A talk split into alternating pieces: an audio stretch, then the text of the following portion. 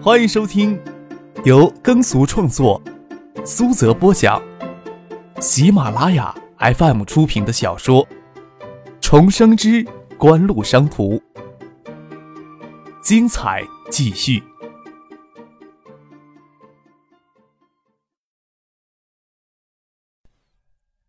第六百三十四集。张之行、梁戈真住到山上来，杜飞与盛夏也不敢公然就在一起了。为了避嫌，两男三女就一起住到湖心岛上去。唐静与盛夏回香港的飞机是四日下午，他们在山上住了一夜。第二天中午在新屋市里早早的吃过中饭，就乘车赶到建业国际机场。到机场后，就直接让马海龙等随行人员直接开车回海州休假。张可也不想整天都有人跟着，留下一部车。送走唐静，剩下他与杜飞、陈飞荣可以自己开车回到建业去。送走唐静，剩下已经是下午四点了。杜飞开车载着张克、陈飞荣返回市里。车刚进入市区，杜飞接个电话，回头跟张克说他临时有事，不能直接回学府巷。张克问他什么事情，他也支支吾吾的不肯说，要将车子留给张克，他自己打车走。你开车走吧，我让人派车过来接我们。张克让杜飞将车开走，也不晓得他突然有什么事情，不方便当着陈飞荣的面说。看着杜飞飞快的驾车走了，张克跟陈飞荣开玩笑的说：“该不会刚将盛夏送走了，又紧赶着去会小情人吧？”陈飞荣抿着嘴笑着不说话，美丽的眼眸子看着张克。张克这才意识到自己是最没有资格说这种玩笑话，讪讪的一笑。拿出手机，打算让人开车过来接他们。探了几个号码，心想大放假的谁都不容易。问陈飞荣：“要不咱俩坐公交车回去？”“呵，你还能坐公交车啊？”陈飞荣笑着说，微踮着脚，穿着牛仔裤的他身材显得尤其挺拔，姿态优雅的指着前面的公交站台走去。前面有三十六路，能直接到学府巷前口。你知不知道乘三十六路能直接到我们学校门口？我呀，没有你想象那么衣来伸手、饭来张口，好吧？张克笑了笑，将皮夹掏出来，挤着眉头痛苦的说道：“可能呀，我要吃你的软饭了。公交车应该不可以刷信用卡吧？我要去一趟橡树园，还有些事情，你陪我一块过去。”嗯，陈飞荣点了点头，答应跟着张克一起去橡树园。橡树园就学府巷东大紧挨着呢。张克与陈飞荣乘公交到橡树园实验园前下了车，他拿着身份卡与陈飞荣进入风景秀丽、有园林的实验园区。园区的门禁管理稍松弛一些，普通员工可以在节假日可以带着家人进来游玩。进入实验园区具体的研发大楼。门厅里还有一道门禁，就十分严格。虽说有着高级别的身份卡，满脸狐疑的保安还是将张克与陈飞荣挡在门口。他们怎么看都不像是拥有高级别身份卡的人。张克不得已打电话让橡树园首席科学家谭云松亲自下楼来接他们。柳志成也在这里，他与谭云松一起来。见陈飞荣跟在张克身边，也没有多问什么，跟他们年轻的过分的老板握了握手。就往门禁通道走去。看来呀，我还是对这里的关心太少了。张克走过门禁通道，警铃没有像他担心那样刺耳的响起，跟谭云松感慨的说了一句，语气又一转，又慰问起谭云松、柳志成来。辛苦你们国庆假还留下来工作。陈医生告诉我，国庆节那天你们还在实验室里赶通宵了。闪存芯片啊，检测通不过，我们谁呀都无法安心休假，人还不如留在实验室里，心踏实一些呢。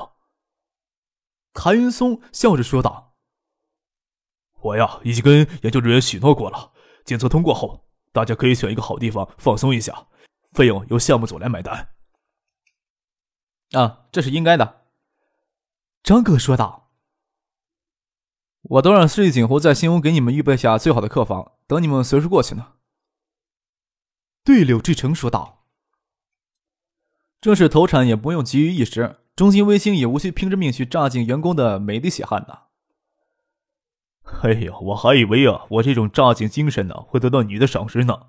你还不能算合格的资本家呢。刘志成开玩笑的说道，又轻叹了一口气。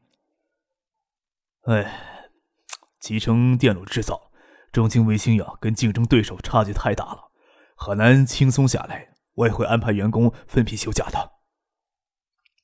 身为亚洲最大集成电路制造商台积电前首席运营官柳世成是业内公认的建厂能手，在他领导的团队努力下，中金微创的第一座晶圆工厂已经正式动工兴建，才十个多月，九月中旬就进入试生产阶段。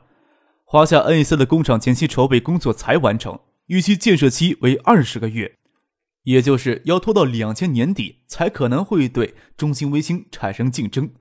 张克很怀疑华夏 NEC 到零一年底之前能生产出第一批晶圆来吗？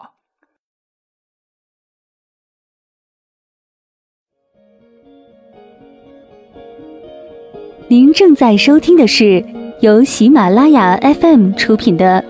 重生之官路商途。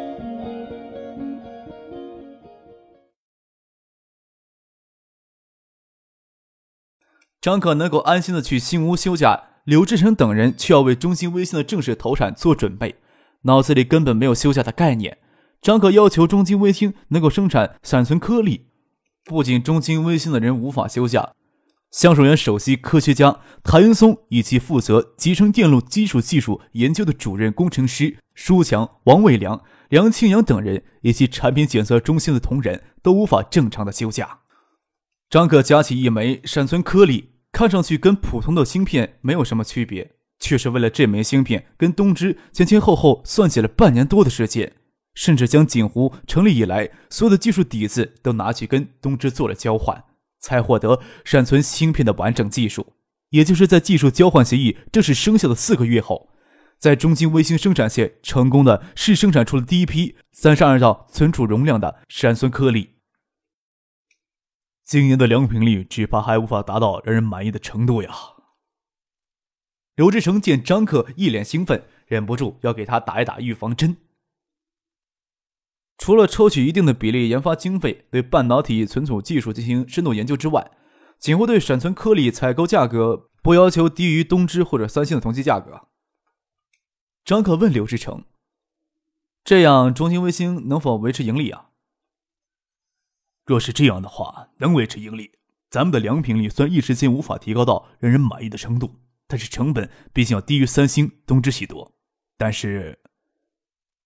刘志成听张可这么说，他稍松一口气，又问道：“艾达的艾普利尔与闪存盘不是急剧降低成本，开拓更大的市场吗？”“急也不急于这一时呀。”张克挤着嘴唇：“我呀，给你们定个原则，具体的你去找陈医生他们去商量。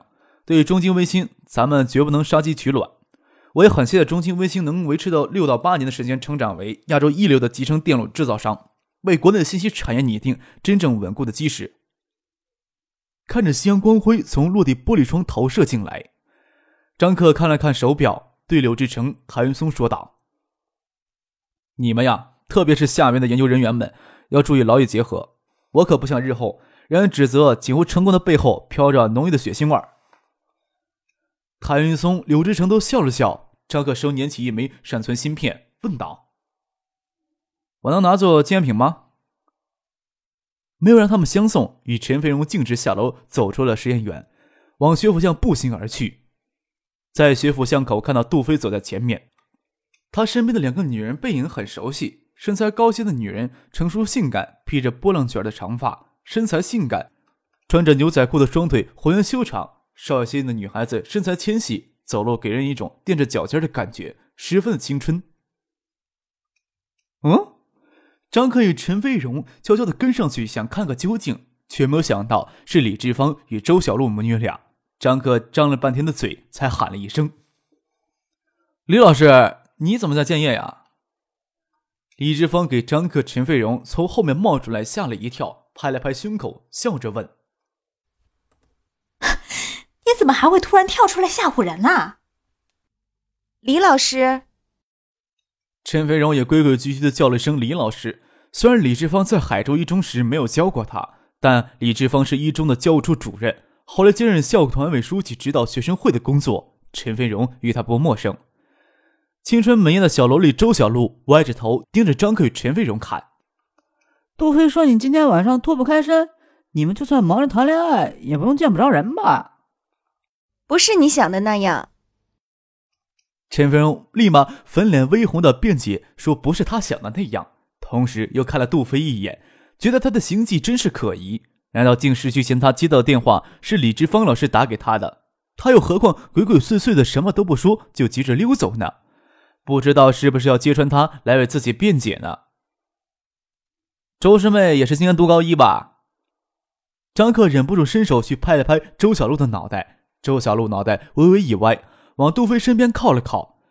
张克心想：杜飞在前尘往事里的孽缘，今生也要不可避免的重演吗？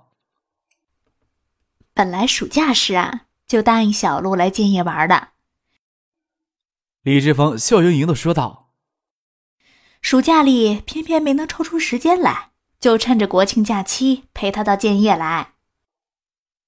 那还真是巧了，我刚与陈飞荣送唐静上香港的飞机，唐静啊还一直想着你们呢。”张克没有揭穿杜飞，又不露痕迹的解释了一下与陈飞荣的关系，免得他太尴尬。一起找个地方吃饭吧，我晓得杜飞是要请客的，他进了东大之后就开公司。李老师知道吧？原来杜飞跟李志峰一直有联系的。张克瞥见杜飞几乎要找个地方钻进去了，笑了笑，说道：“那咱们先去参观他的公司，再去吃晚饭吧。”张克军，张克回头看见了李星宇朝自己招手，左手还捧着几本印尼的图本。李星宇看到李志峰、陈飞荣、周小璐等人都不约而同的回过头来。又羞涩的捧着书，在胸前轻易的微鞠着躬，温婉而笑。青春明艳的脸蛋与成熟性感的身材，让李星宇在黄昏夕阳下有着异样的奇异之美，在学府巷的街头额外的惹人注目。张可都听见周小璐在身后问杜飞：“这个女人是谁呀？怎么闻起来好重的棒子味呀？”陈飞荣都忍不住要笑出声来了。将周小璐搂到怀里，小声的跟他说：“是张克拐过来的韩国朋友李星宇，有必要强一个拐字吗？”张克心想，带领星宇走过来，给他介绍李志芳与周小璐。这是我与杜飞读中学时，李志芳老师与他的女儿，请多多关照。李星宇温柔的又鞠了一个躬，笑容温婉而甜美，配合他清纯的脸蛋，让人看上去赏心悦目。张克呀，就喜欢他这一点创业公司除了网吧还照常营业之外，其他部门都放假休息了，也其实没有什么好参观的。既然晚上要一起吃饭，没有道理不通知一起考入东大的同班同学肖春明、李记、许二红等人。李记有寻呼机，联系他时正与他女朋友许二红在新市街逛街，当然立即坐车赶回学府巷来。张克打肖春明宿舍的电话联系他。他与他女朋友徐妹妹正好在他宿舍里，电话听不出他宿舍还有其他人存在的样子，也不管这小子领着女朋友这时候窝在宿舍里做什么，让他们赶紧收拾整齐出来吃饭。加上孙庆萌、李星宇、陈飞荣，满满当当的挤了一桌吃饭，很是热闹。唐静与盛夏乘坐的飞机在入夜前抵达香港，打电话过来，还与李志芳、周小璐通了电话。对今天回香港没能跟李志芳、周小璐见面，很是惋惜。约好暑假一起回去区域中见面。从一中毕业，张可都没有见过李志芳。对于这么一位命运坎坷、性子虽说软弱却能坚韧的坚持下来的女人，心存敬意。周小璐此时还有着青春少女的娇蛮模样，她的娇蛮有一种都市女孩子少有的侠胆之气。总之，无需去再经历前尘往事那种让人不堪回首的坎坷了。至于他与杜飞以后的命运会有怎样的交集，那还是留待以后再说吧。聊了好多些学校的旧闻，孙静萌、李星宇都是听课，听到张克在中学时的光辉事迹，自然就十分的感兴趣。李星宇含蓄的笑着，认真倾听的模样很是动人。孙静萌则是很卖力的鼓动周小璐将他知道的都说出来。张克都不知道周小璐怎么会知道这么多事情，周小璐还一个劲儿怂恿杜飞揭张克的短儿。陈飞荣是最清楚张克在狱中做的那些事儿，手支着下颚，嘴角含笑的听着，也不接张克的短儿。